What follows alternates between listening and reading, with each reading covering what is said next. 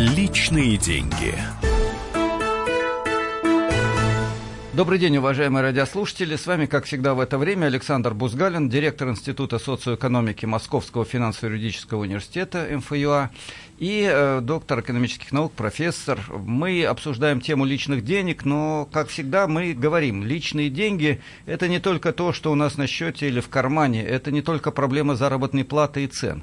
Это проблема смыслов, это проблема всей страны и, если хотите, проблема мира. Есть ли деньги у людей, у кого их сколько есть, у кого их сколько нет, почему? Да и, вообще говоря, совершенно неожиданный вопрос, может быть, э, для нашей не самой богатой страны и для большинства граждан, которые в ней не самые богатые люди.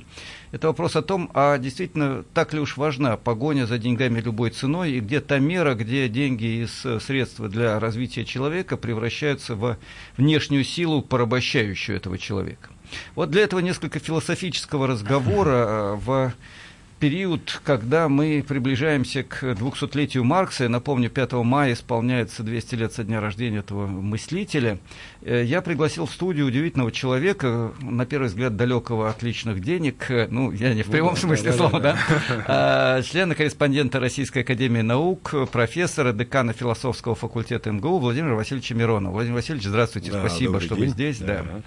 Ну вот, наверное, первый вопрос, который мне хотелось бы вам задать, а потом мы еще обязательно поговорим про Маркса во второй и третьей частях нашей программы. Это все-таки вопрос о деньгах. Насколько они для вас, э, философа, ну или для нас, поскольку я тоже немножко философ, а насколько они для нас э, вот нечто абсолютное, ценное и мера ценности навсегда, или нечто все-таки другое? Э, в чем другое? Почему? Вот такие человеческие смыслы денег, я бы вот так сформулировал. Ну, да? ответ один-то простой, он лежит, наверное, на поверхности, что на самом деле э, для меня, по крайней мере, поскольку так вопрос был задан, а для меня все-таки деньги это некий механизм э, для того, чтобы я жил в этом обществе. Да? Понятно совершенно, что э, в отсутствии денег это было бы затруднительным, если я не превращусь в отшельника. Ну, правда, вы, по-моему, большую часть своей жизни живете вне денег. Вы дарите людям свои знания, свои мысли, свои лекции, свои книги. Вы черпаете от людей огромное количество, ну, может быть, не такое большое, как отдаете. Ну, да, Всего остального это, вообще говоря, внеденежная жизнь. Конечно. Хотя вы правы, Кать, пиджак, чашка чая, да, которая да, стоит да, перед да, вами, да. и все остальное, оно в нашем мире стоит денег. Вы знаете, я вспомнил Маркса, очень интересно. Может быть, помните историю, связанную немножко с деньгами, или частично, когда он выдавал, вернее, когда Лафарк пытался, ну, хотел жениться на его дочери, да, угу. может быть, помните ответ Маркса очень любопытный. В первый раз, когда они встретились, Маркс очень, ну, я своими словами так да, строго да. на него посмотрел и сказал, а кем вы работаете? когда Лафарк начал что-то лепетать, Маркс ему сказал – что вот вы, пожалуйста, так сказать, устроитесь на работу, и когда будете нормально зарабатывать, мы к этому вопросу вернемся. Ну да, это великий сказать, создатель коммунистической теории, да, и снятие товарного и денежного хозяйства. Вы знаете, вы как-то рассказали очень интересную историю про студентов, которые платят, точнее, за а, которых да, родители да, да. платят денежки, Это и которые да. потом требуют позитивные оценки, даже отличные оценки, не желая учиться и трудиться. По-моему, очень поучительная история. Может быть, Это вы да. ее расскажете нашим Да, действительно. Причем эта история стала для меня неким механизмом разговора с родителями, потому что у нас есть группа студентов, которые платные, да, и, естественно, они не очень хорошо учатся иногда. И вот когда встает проблема отчисления, я всегда приглашаю родителей самого студента и, сказать, ссылаясь как раз на Карла Маркса, говорю о том, что, э, понимаете, что вопрос сложнее, чем просто вот учебы, да, вы же вот заплатили за человека деньги, но они иногда говорят, ну и что, заплатил и заплатил, вот, не получилось, или наоборот, претензии к нам, я заплатил, вы должны дать. И тогда я им говорю, понимаете, деньги – это отчужденная сущность, ведь вы отработали на работе, кем вы не работали, если у вас деньги нажиты честным трудом. Да, хорошая оговорка, да, особенно да, для нашего общества. Совершенно да. верно, потому что если нечестно, все ломается. Так вот, Получается, вы отработали сколько-то на работе, там 5-7 часов, сколько-то, вам заплатили деньги, то есть вы 5-7 часов своей жизни отдали. И их преобразовали в эти бумажки, да, за, которые вы принесли нам, чтобы заплатить за своего сына-балбеса, если я его отчисляю, да. Значит, получается, уже обращаясь я к ребенку, к мальчику или к девочке, получается, что вы вот у мамы или у папы отобрали кусочек жизни, причем вы приличный балбес. кусочек. Да, и не 5-7 да. часов, извините, я перебью, а в лучшем да. случае 5-7 лет, а да, а то и да, больше, да, да. учитывая Причем кусочек приличный. Учитывая, ну, допустим, у нас там 320 тысяч, да, в год, вот представляете, какой-то кусочек от жизни, учитывая, что многие все-таки деньги нелегко даются. И вы знаете, это срабатывает. У родителей такой стопор обычно, они задумываются, и мне кажется, они начинают понимать. Вот вам практическая польза, казалось бы, такой а, философической да, конструкции, да. как отчужденная да, сущность, да? Да. да. А, я с вами не просто соглашусь, я очень поддержу этот тезис. Тут сразу целый спектр э, философских и одновременно жизненных проблем и решений. Э, ну, с одной стороны, очень важная и не всем понятная специфика жизни в мире культуры. Там для того, чтобы потреблять, надо работать.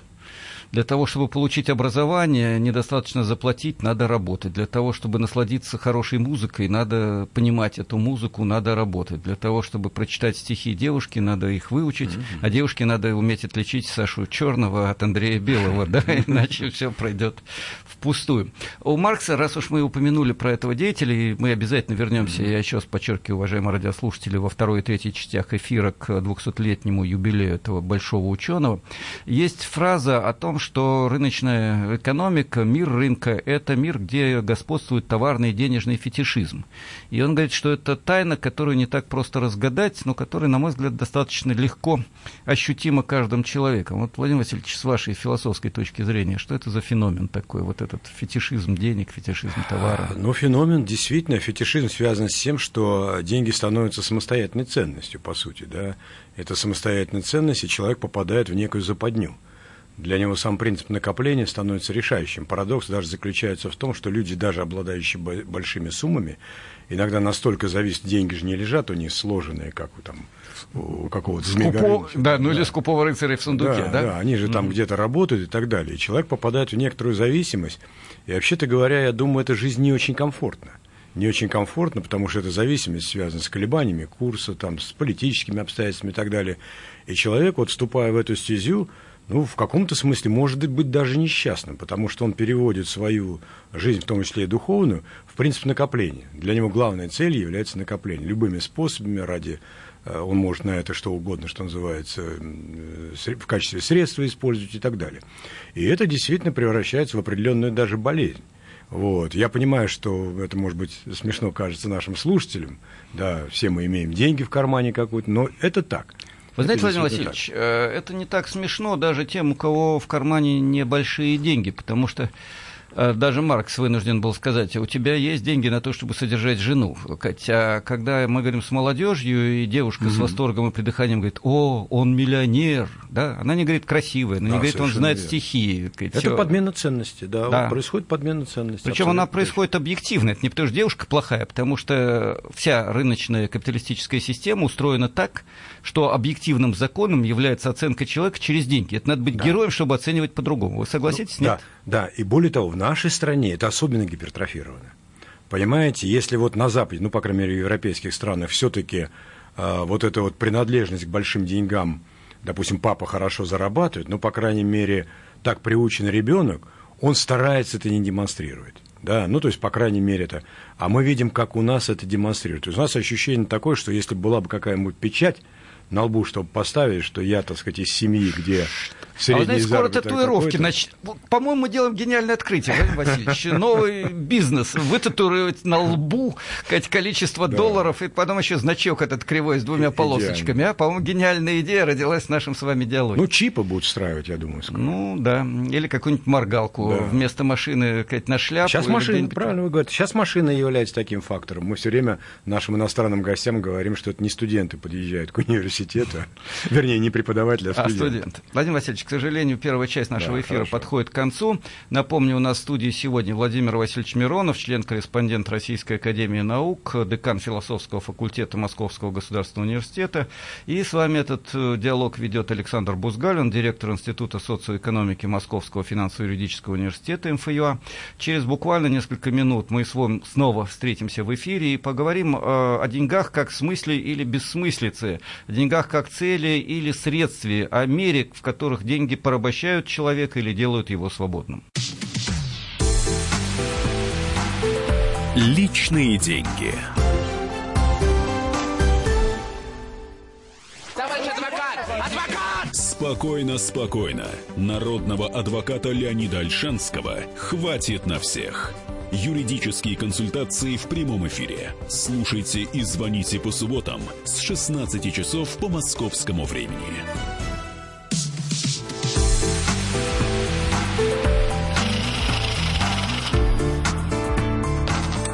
Личные деньги. Мы продолжаем наш эфир. С вами Александр Бузгалин, директор Института социоэкономики Московского финансово-юридического университета, профессор. И гость сегодня в студии Владимир Васильевич Миронов, член-корреспондент Российской Академии Наук, декан философского факультета Московского государственного университета имени Ломоносова. Владимир Васильевич, как легко догадаться, философ, и разговор о смысле жизни, как ни странно, сегодня является очень уместным, потому что деньги очень часто э, из средства для того, чтобы человек реализовывал свою э, родовую сущность, вот видите, я тоже умею говорить на философском mm-hmm. языке, языке, э, вместо того, чтобы жить как личность, развиваться, вести диалог со своими товарищами, с миром, с природой, с искусством, с наукой, вместо этого превращается в средство э, делать из 100 долларов 110, из миллиона 2 миллиона, ну или разоряться. Вот эта э, трансформация является своего рода объективным законом рыночно-капиталистической системы, э, системы, где товарный фетишизм господствует над человеком. И это одно из открытий Маркса, 200-летие которого мы отмечаем 5 мая 2018 года. Владимир Васильевич, может быть, несколько слов все-таки о Марксе. Его в России возвеличивали, третировали, э, снова возвеличивали, еще больше третировали. Э, почему да. так и что там было? Может быть, просто маленькое напоминание в течение нескольких минут. Да, Марс удивительная фигура, действительно, Моисей с бородой. После перестройки, помните, карикатуры, которые появляются в том числе в этой газете и так далее по Марксу, да, в которой мы сейчас находимся. И даже был в кроссворде такой вопрос – а, бородатый немец, э, пьющий много пива. Да, и Но он, по-моему, предпочитал вино, во-первых, да, э, во-вторых, он, не да, совсем да, немец, да, хотя да, бородатый. Да, Ну, это у нас так э, ну, выставили да. вопрос. Я на секунду вас прерву, просто я хочу напомнить радиослушателям, в этой студии вот Бузгалин вел в течение года программу «Марк жив», за что я очень благодарен радио «Комсомольская правда». Это были очень интересные эфиры с огромным количеством дебатов, споров. Если вам интересно, вернитесь к недавнему недавней истории, посмотрите, послушайте, в интернете это все есть. Итак, Маркс. Маркс живая очень фигура, действительно. Это вот очень важно понимать, что тут личностное просто, оно настолько великолепно и интересно, противоречиво, что об этом можно бесконечно говорить. Но главное, действительно, это проблема России. А, Маркс э, не очень, скажем, долюбливал Россию, да, не очень относился хорошо к царскому режиму прежде всего. Это не было какое-то такое отрицание зрящное, но тем не менее действительно был ряд высказываний не очень хороших. Были персонали, которых он не очень да, любил. Да, с Бакуниным и, и Герценом э, Бакунин, они Герцен. были на ножах, да, но да. зато Лопатина и Даниэльсона да, и других, да. Чернышевского он считал великими а, героями Плюс у Герцена эта история увода жены, э, так сказать, э, через своего друга, поэта Гервига, тоже... Да, Маркс не уводил да, жену Маркс Герцена, да, но да, друг, да. Безусловно, безусловно. Но друг увел, да. Вот. Но удивительно и другое, что в России это Марс был фигурой настолько популярной, что эта популярность носила весьма разнообразный характер. С одной стороны, его боялись, и как бы портреты уже там готовили на случай его приезда в Россию, чтобы арестовать. Это имеется в виду Российская империя. Российская империя, да, Российская года, империя, да, да безусловно. Mm-hmm. Вот. А с другой стороны, его идеи преподавали в царской семье, и самое интересное, что а, многие его работы, в частности «Капитал», то есть была официальная резолюция для того, чтобы «Капитал» опубликовали в России. Ну да, да. Э, цензор решил, что это наука о том, как делать деньги, и потому она для да. России не опасна. Да. Ну и действительно, с другой стороны, мы знаем эту смешную историю, что когда Чернышевский получил, то, э, сказать, получил э, «Капитал», он вырывал странички, делал из этого кораблики, и, будучи тогда сосланным по Вилюю, пускал кораблики в реку, ну, вот таким образом распространяем марксизм. Вот такая ну, противоречивая да, шутки, фигура. оно, конечно, хорошо, но я с вами немножко поспорю, mm-hmm. наверное, потому что я все-таки скорее марксист, чем кто-то другой. Э, очень быстро Маркс превратился в крайне популярную фигуру в кругах российской интеллигенции. Ну, кстати, вот в вашей статье, которая будет в вопросах mm-hmm. философии летом опубликована, Владимир Васильевич, вы тоже об этом да, пишете. Конечно, конечно. И очень многие из народников, в том числе последователи Чернышевского, через переводы Лопатина и Даниэльсона, довольно быстро стали марксистами. Не все, эти раздвоения раздвоение эсеров и социал-демократов произошло в конце 19-го, начале 20 веков, но тем не менее. Ну и, наверное, советский период, э, это тоже ведь апология Маркса, который, по-моему, Марксу сделал больше плохого, чем хорошего. Не знаю, вы согласитесь да. или нет. Я, пожалуй, согласился. Ну, Маркс вообще фигура настолько, так сказать, великая, так что прозвучит это, может быть, слишком, вот, э, так сказать, странно. Ну, с моей что... точки зрения, нет. Да, потому что она несравнима. Вот даже если мы сравним людей в этот период, которые были рядом, так сказать, и с ним, даже того же Энгельса, мы сегодня об этом немножко упоминали, конечно, это фигура превосходящая. То есть это то количество идей, которые содержались в его работах и которые можно было развивать бесконечно, сколько одних школ там марксизма появилось, которые просто садились на одну идею Маркса. Поэтому это фигура, которая, конечно, совершенно удивительная, и вопрос не просто в популярности, это мы так немножко смешные истории рассказали, ну, а в том, да. что идеи, сами идеи, они, как это ни странно, они доказывают свою правоту.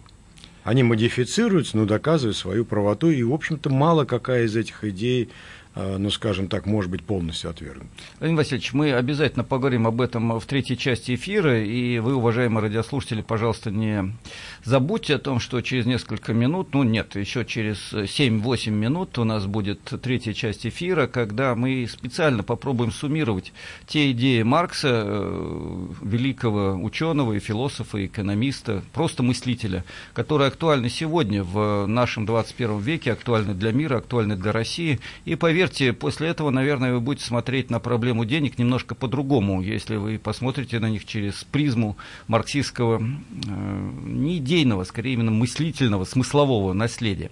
А сейчас я хотел бы вернуться к, наверное, современному состоянию. И, Владимир Васильевич, сегодня марксизм хотя бы отчасти жив. Вы часто бываете в Германии, наверное.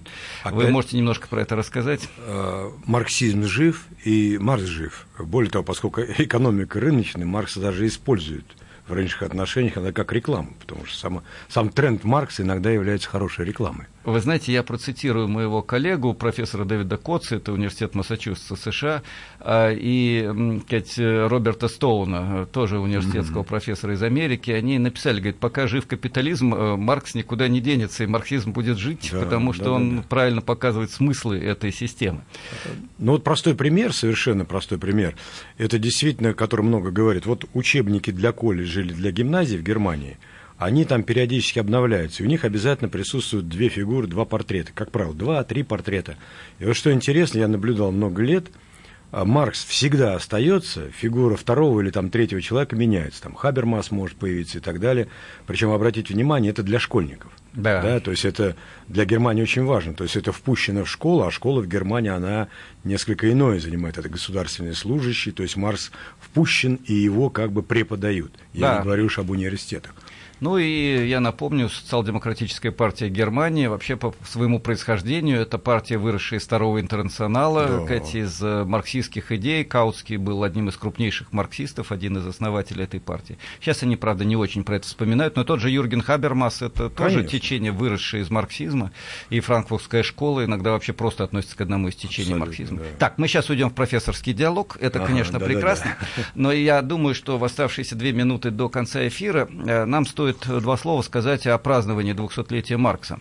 Вот э, я расскажу два слова про Китай, а Владимир Васильевич про то, что будет в Московском государственном университете. В Китае, в Пекине, где марксизм является одной из частей образования, в крупнейших университетах, факультеты, дисциплины, 5-6 э, мая пройдет второй Всемирный марксистский конгресс, э, до тысячи участников со всех континентов, причем буквально, а не фигурально, будут обсуждать эти темы, ну и учитывая, что Китай это вторая в чем-то и первая первая экономика мира, видимо, это не случайное и важное явление. О Германии, вот Владимир Васильевич уже сказал, ну и, может быть, два слова о форуме в МГУ 17-18 э, мая. Да, 17, 18, 19, ну, 19 в другом месте, да? но все равно, да. Это действительно грандиозный форум, вот Александр Владимирович тоже один из организаторов, а, ректор, так сказать, благословил, если можно, так сказать, ну, по отношению да, к этому да. А, форуму, да. Вот, это грандиозно, то есть у нас участвует несколько факультетов, 4 или 5, я там не помню да. приблизительно, вот, все политологии, философии, экономики, конечно, история, все, да. история, да.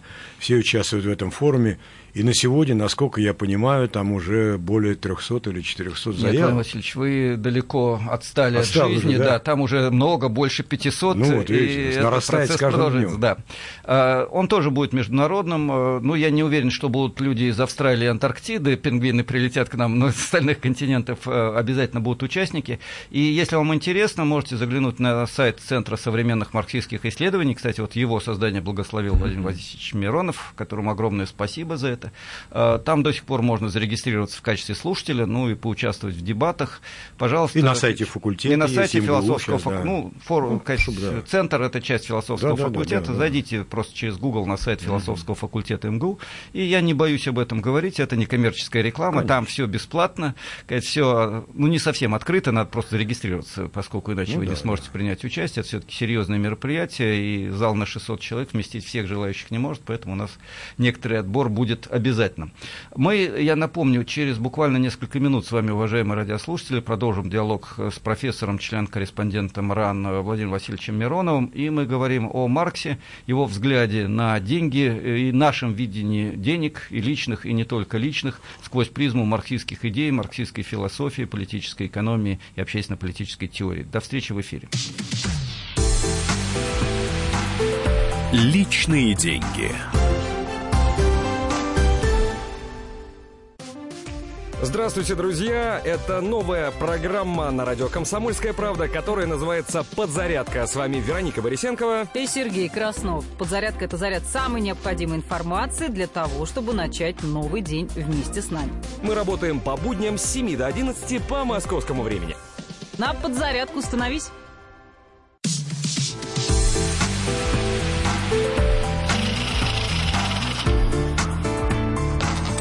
Личные деньги продолжаем наш эфир. Как всегда, в студии Александр Бузгалин, директор Института социоэкономики Московского финансово-юридического университета, профессор.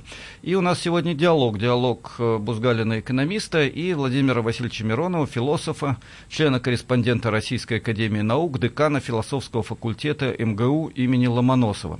Мы с вами говорили на протяжении предыдущих двух фрагментов нашего эфира о том, что деньги – это не просто какое-то количество рублей, э, у кого-то, может быть, долларов, долларов на счету, ну да, вот Владимир Васильевич ухмыляется, э, у кого-то долларов и евро на счету, ну, видимо, не у профессоров, да? Ну, уж точно нет. Да, это уж точно, да. Э, и э, это гораздо что-то более сложное. Это феномен, который отчасти правит миром, э, отчасти правит человеком. И вот где эта мера, где это отчасти, а где это полностью, почему и как, мы сегодня будем в завершающей части говорить с профессором Мироновым. Я позволю себе только две реплики в качестве своего рода введения такого в наш фрагмент. Э, введение номер один. Один из министров финансов, не буду называть фамилию, заявил, что э, экономика, э, точнее так, жизнь это экономика, а экономика это там, где есть деньги.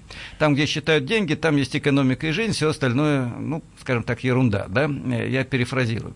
Когда человек оценивает своего товарища, иногда отца и мать, иногда сына и дочь, жену или мужа, потенциального жениха или невесту, исходя из того, как какой счет, э, на, то есть сколько денег у него на счету, какая у него машина, есть ли дом и так далее и тому подобное, вот это Маркс назвал товарным и денежным фетишизмом.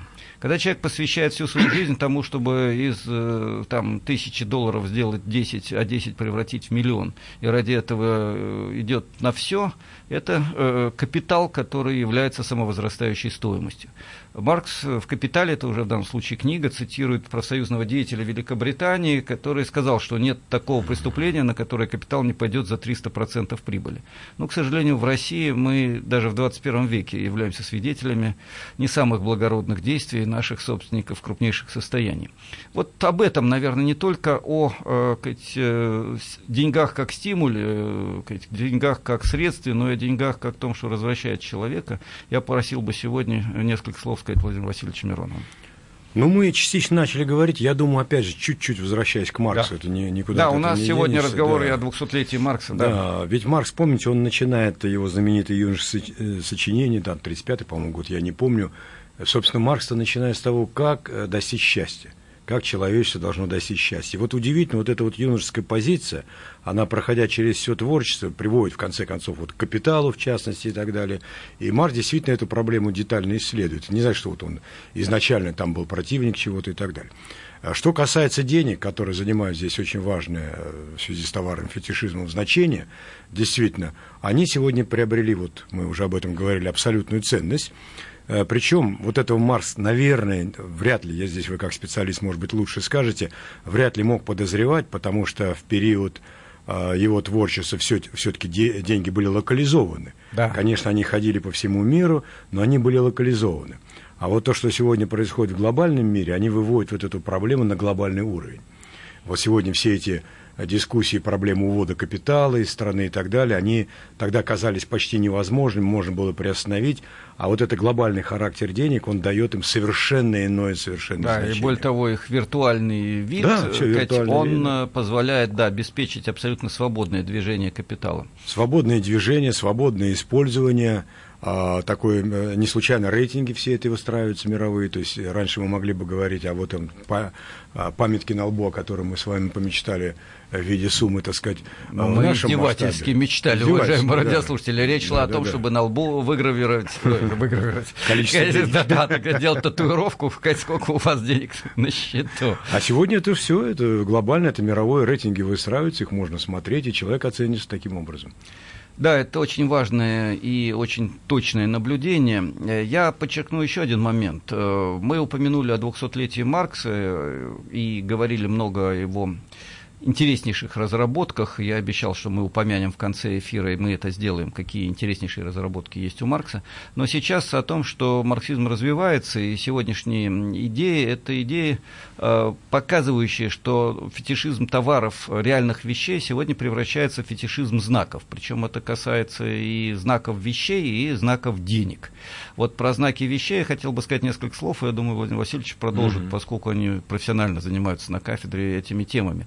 Когда человек э, смотрит даже не на качество, я не знаю, платья или пиджака, а подчас даже не на качество автомобиля, а на то, какая этикетка пришита mm-hmm. на подкладке платья, и выясняется, что на создание вот этой этикетки, бренда, уходит э, средств ума, таланта, труда и так далее гораздо больше, чем на создание самого платья, пусть даже более высокого качества, чем что-то другое.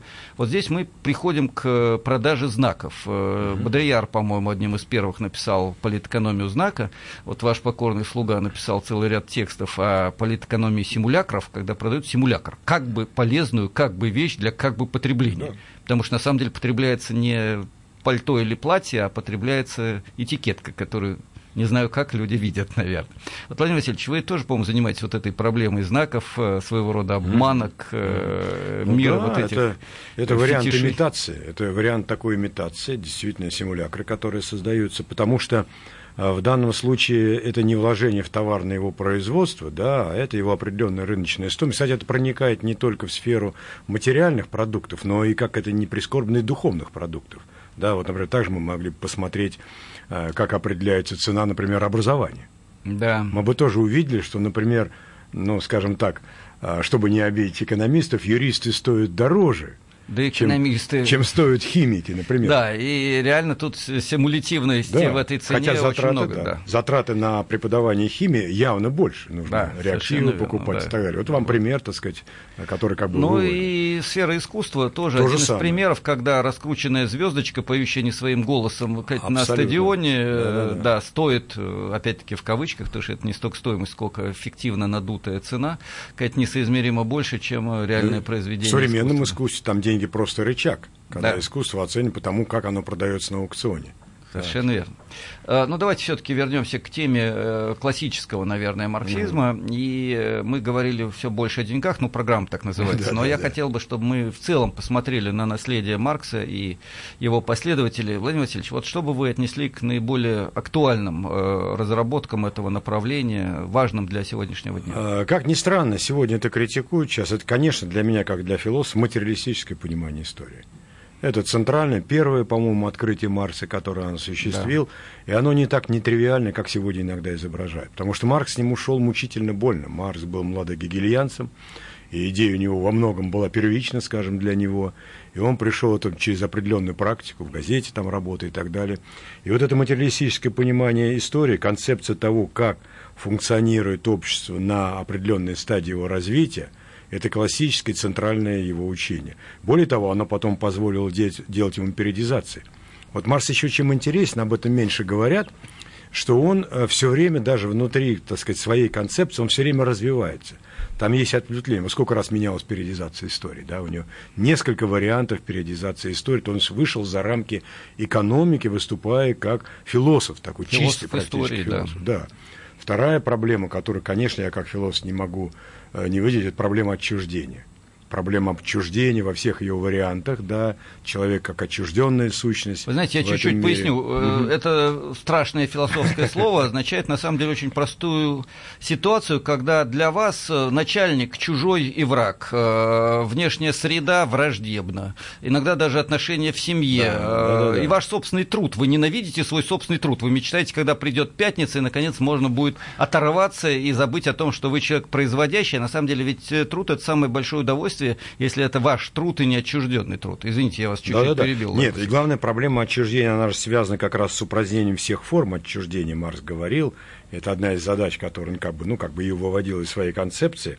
А это связано и с существованием классовых, классового разделения общества, ну и так далее и тому подобное. Бюрократия. Бюрократия. Ты начальник, я дурак, да. извините. Вот это отчуждение от э, управления. Абсолютно. И Вебер, я уж вот не знаю там впрямую, ну понятно, что здесь вот близко, Вебер просто, так сказать, четко совершенно понимал вот эту ситуацию. Насколько он э, явным образом использовал Маркса, я не могу сейчас сходу сказать, но вот этот его идеал бюрократии, он прям вот идет в этой... Ну, карте. на самом деле, это очень много, да. Гегель, да, Маркс, да, да, да. трактовки бюрократии, Вебер и Конечно. последующая сегодняшняя ситуация. И еще один момент бы просто быстренько я да, выделил.